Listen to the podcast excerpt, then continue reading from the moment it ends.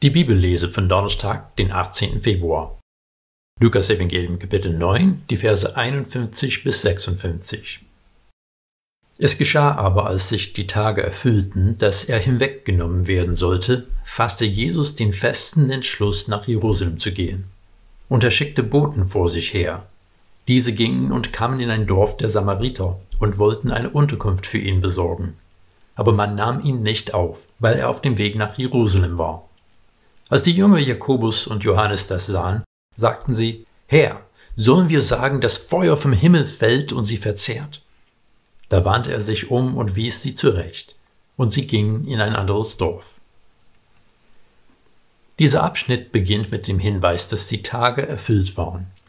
Jetzt macht sich Jesus auf, um nach Jerusalem zu gehen.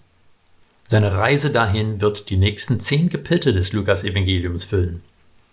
Was in den meisten Übersetzungen nicht so deutlich rüberkommt, ist die Ausdrucksweise, die Lukas mehrfach benutzt. In Vers 51 heißt es, dass Jesus sein Angesicht nach Jerusalem drehte. In Vers 52 hat Jesus Boten, und hier ist übrigens das Wort für Engel, vor sein Angesicht hergeschickt. Und in Vers 53 haben die Samariter Jesus und seinen Jüngern die Gastfreundschaft verweigert, weil er sein Angesicht nach Jerusalem gewandt hatte. Das Angesicht in eine bestimmte Richtung zu drehen, ist ein hebräischer Ausdruck, den man häufig im Alten Testament finden kann, und es zeugt von einer Konsequenz. Dass Jesus jetzt nach Jerusalem geht, zeigt seine Konsequenz, denn jetzt muss das in Erfüllung gehen, was er seinen Jüngern bis jetzt schon zweimal angekündigt hat. Er wird abgelehnt und gekreuzigt. Hier wird die Ablehnung schon deutlich und er ist nicht mal in Israel.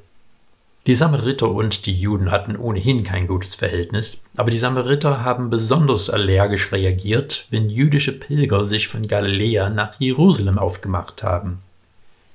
Die Samariter waren nach ihrer früheren Hauptstadt benannt und haben Gott auf dem Berg Gerazim angebetet, weil sie seit Jahrhunderten im Tempel in Jerusalem nicht willkommen waren. Jakobus und Johannes wollen diesen Affront nicht hinnehmen und fragen, ob sie Feuer vom Himmel auf sie herabrufen sollen. Dafür gab es immerhin einen Präzedenzfall. In 2. Könige einst herrscht König Ahasja in Samarien und er will einen fremden Gott befragen und schickt Männer dafür in eine philistische Stadt. Unterwegs kommt der Prophet Elia ihnen entgegen und sagt den Männern, sie brauchen nicht weitergehen, Sie sollen zum König zurück und ihm sagen, dass er sterben wird.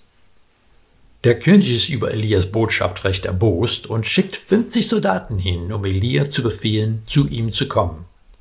Elia ruft Feuer vom Himmel und die 50 Soldaten verbrennen. Das passiert mit den nächsten 50 genauso.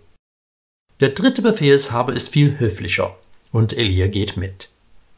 Jakobus und Johannes scheinen zu denken, dass die Samariter wieder eine Lektion in Höflichkeit brauchen. Jesus weist sie aber zurecht. Er hat sein Angesicht nach Jerusalem gerichtet. Seine Mission ist es nicht, Menschen zu zerstören, sondern sie zu retten. In Apostelgeschichte 8 hören wir, wie Petrus und Johannes wieder nach Samarien gehen, weil dort das Evangelium verkündet wurde.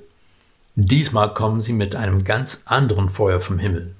Sie legen den Nachfolgern Jesus dort die Hände auf und sie empfangen den Heiligen Geist. Manchmal in Wut und Zorn wollen wir Rache, aber gerade dann sollten wir unser Angesicht auf Jesus richten.